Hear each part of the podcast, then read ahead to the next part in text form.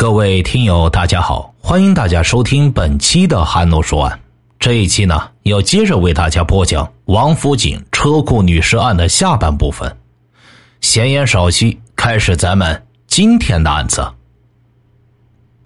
朱月平明白，在寸土寸金的广渠门外，每平方米的房价就在一万元左右，一套很小的房子价值起码在几十万元。所以，当他得知这个消息之后，非常高兴。他憧憬着两人的未来。这房子将来就是咱们的了。这房子离我们学校近，我们搬进那套房子吧。为此，朱月平经常让吴江开车拉着他到很多商场买很多家用的物品，做着搬进广渠门房子的准备。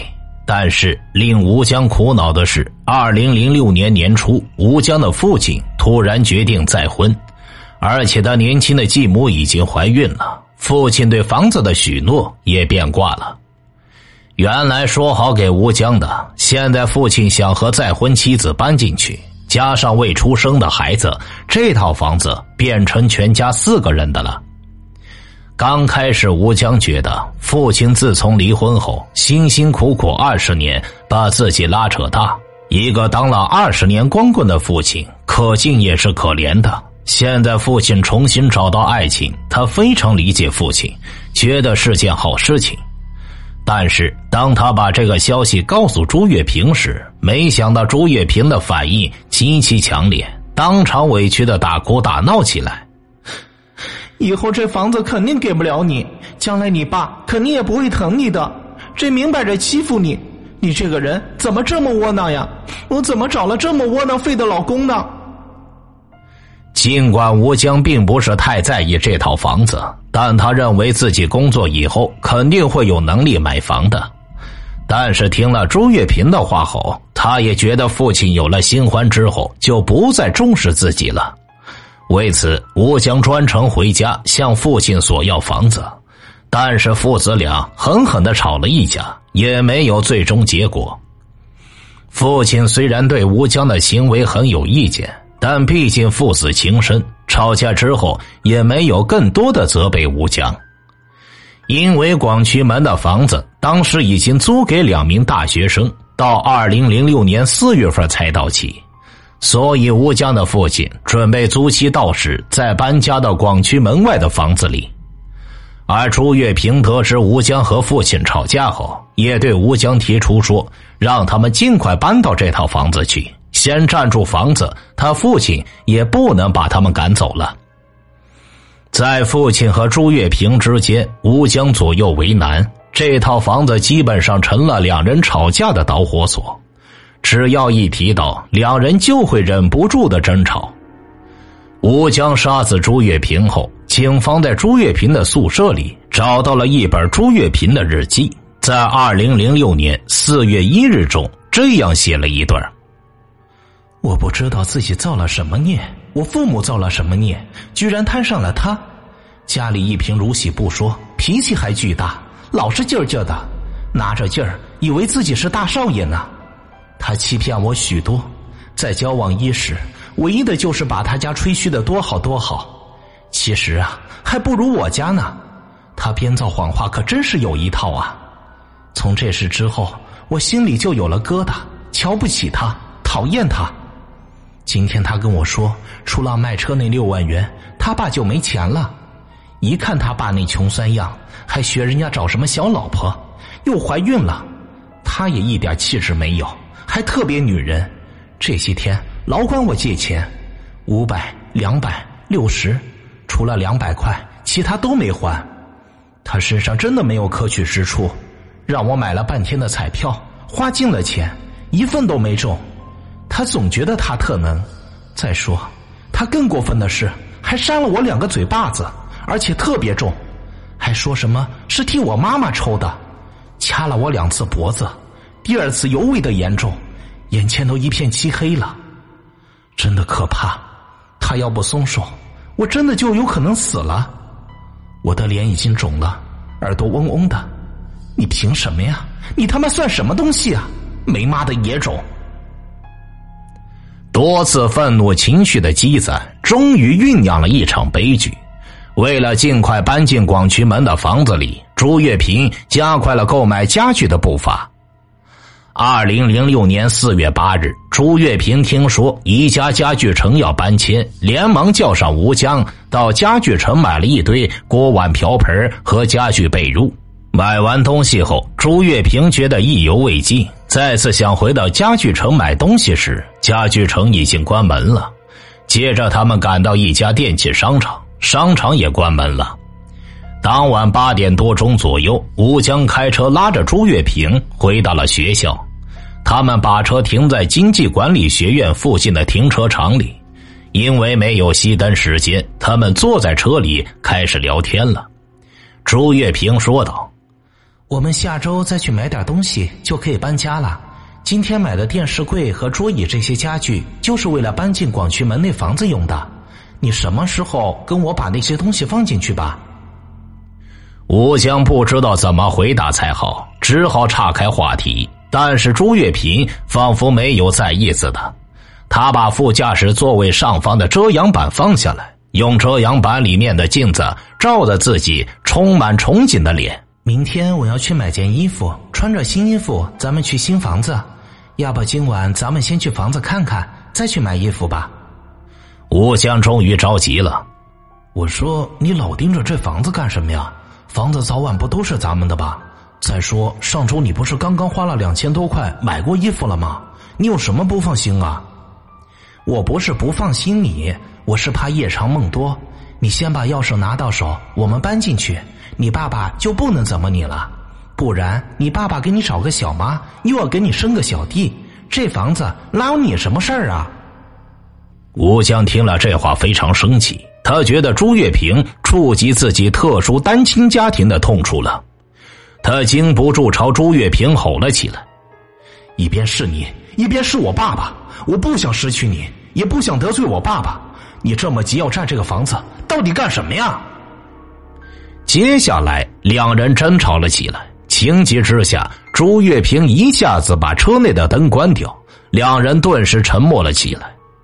在沉默了几分钟后，朱月平主动把左手伸在正在气头上的吴江的腿上，两个年轻人在抚摸中暂时忘却了刚刚爆发的争吵，陷入了短暂的激情之中。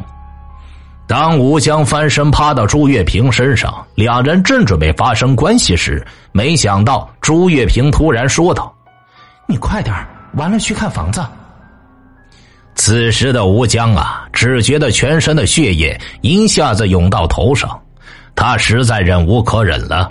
朱月平竟然在这个时候又提房子的事儿，这是爱情吗？这是在做交易呀！吴江绝望了，以前所有的恩爱仿佛一场空，在失落和茫然之中，吴江突然迸发出一种对朱月平强烈的厌恶和憎恨。他的双手不自主的掐住了朱月平的脖子，朱月平来不及有任何反应，当时他几乎没有呼喊，也没有挣扎。十分钟之后，朱月平的脸色发紫，什么反应也没有了。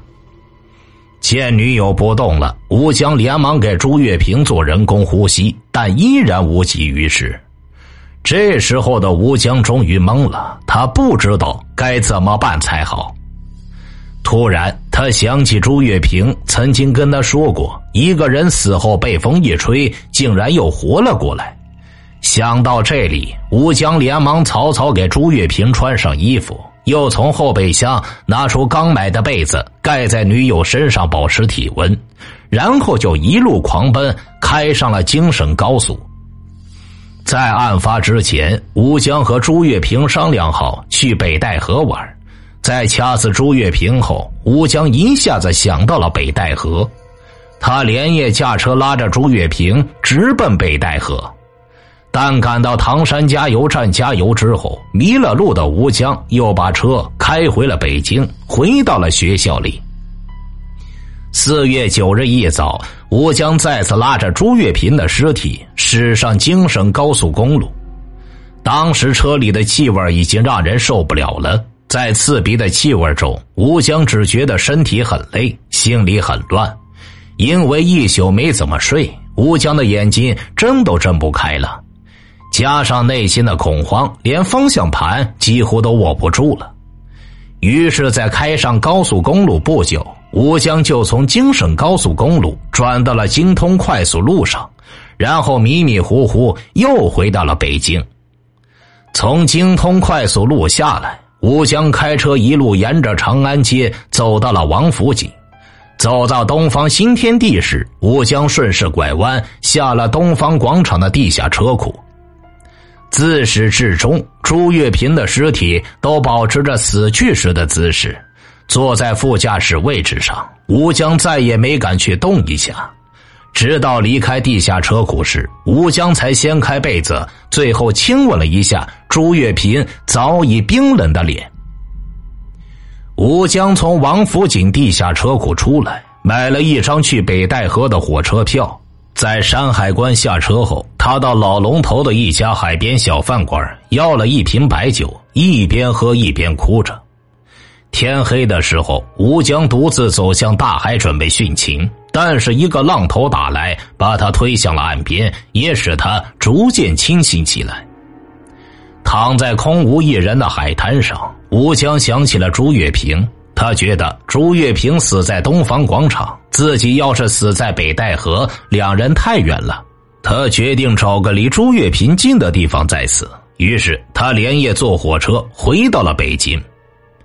四月十日凌晨四点，晕晕乎乎的吴江来到一家洗浴中心，他想在浴池里边自杀，但被工作人员发现，他只好向服务员要了纸笔。连夜写下了遗书，在遗书中，吴江这样写道：“奶奶、爸爸、朱月平的爸爸妈妈，我先向你们说一声对不起，我对你们每个人都有歉意，所以我用死来弥补，希望你们原谅。奶奶，我不是不想你，两个月没怎么回家，是因为我卖了我所有值钱的东西，不敢回家了。”祝月平需要的东西太多了，我没有办法，真的，在月平和您当中，我无法选择，我只能这样。爸爸，没有了我，你的家庭更值得你去关心。即使我打工，生活费也没有六百元这个数，我还要养一个媳妇儿，您让我怎么办？偷、抢、劫，我都不敢，我只希望能中彩票。我不想失去他。月平的爸爸妈妈，我愧对你们。我知道你们不容易，像我家人一样爱着自己的孩子，可是你们太放纵他了。你们知道吗？他做了什么？原因就是因为我没钱，我怎么哄他都不行，所以我想到和他一起去死。现在我后悔了，我宁可失去他，也不要这样对他。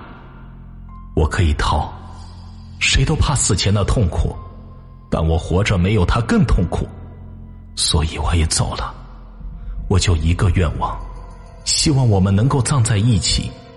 求求你们，如果你们还没有找到他的话，他现在就在新东方天地的地下停车场里边，车就放在里边，他在里边已经走了。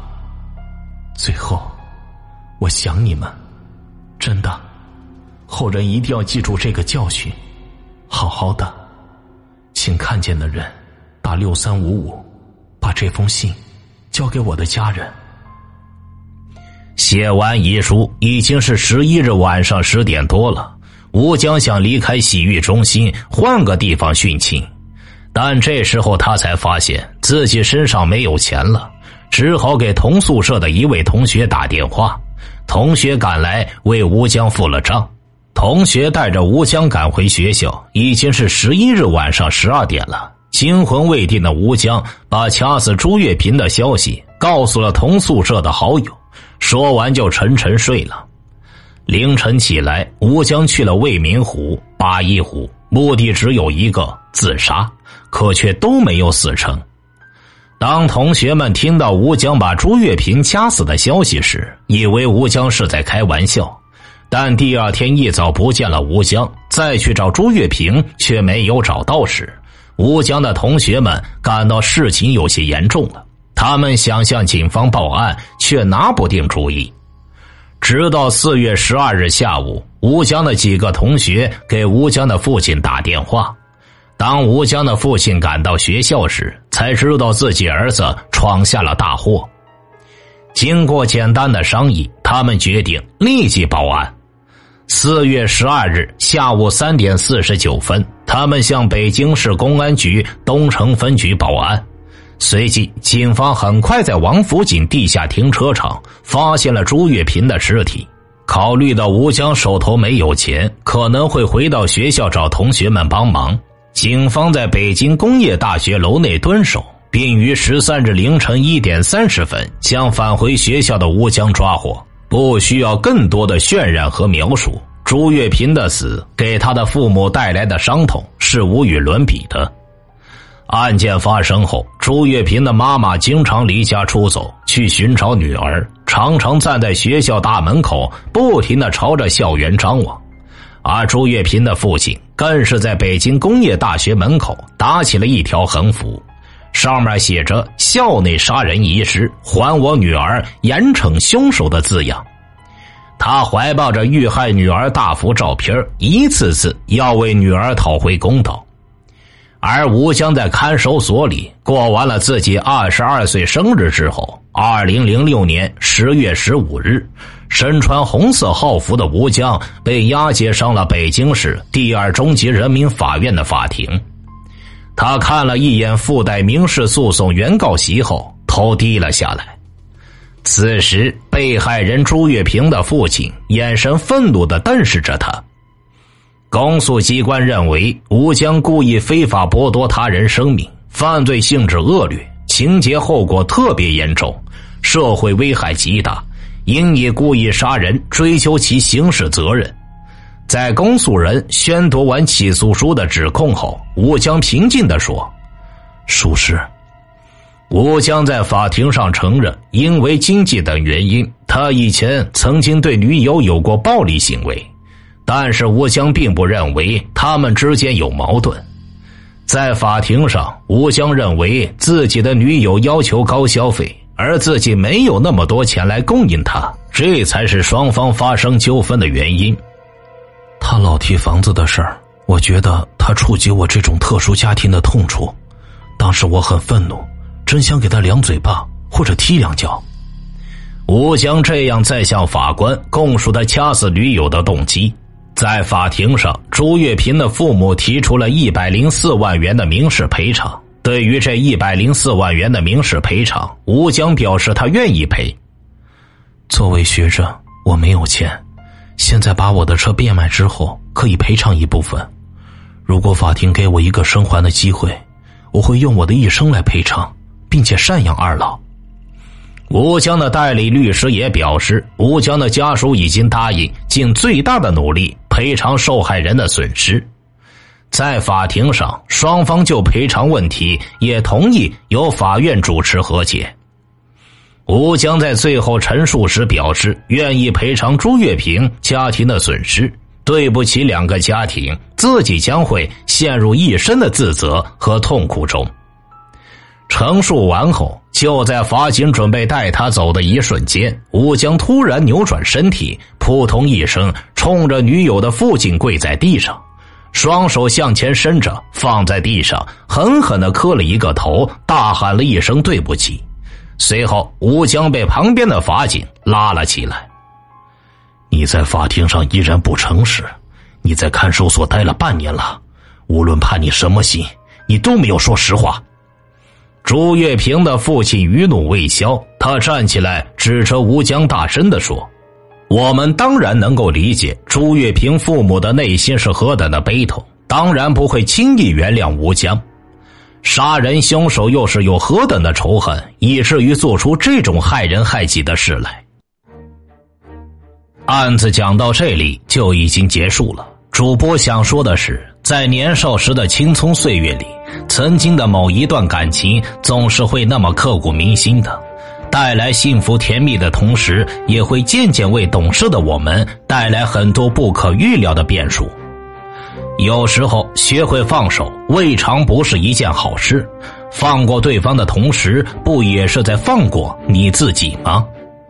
好好的走好自己的路，未来的你总会遇见那个真正属于你的他。只能用这场不幸警示一下你我吧。二零零六年十二月十二日，北京市中级人民法院一审以故意杀人罪判处吴江死刑，缓期两年执行，剥夺政治权利终身，赔偿附带民事原告人三十七万余元。对于这个案子，您有什么自己的看法呢？欢迎在评论区留言。听大案要案，观百态人生，我是说书人韩诺，关注我，了解更多精彩故事。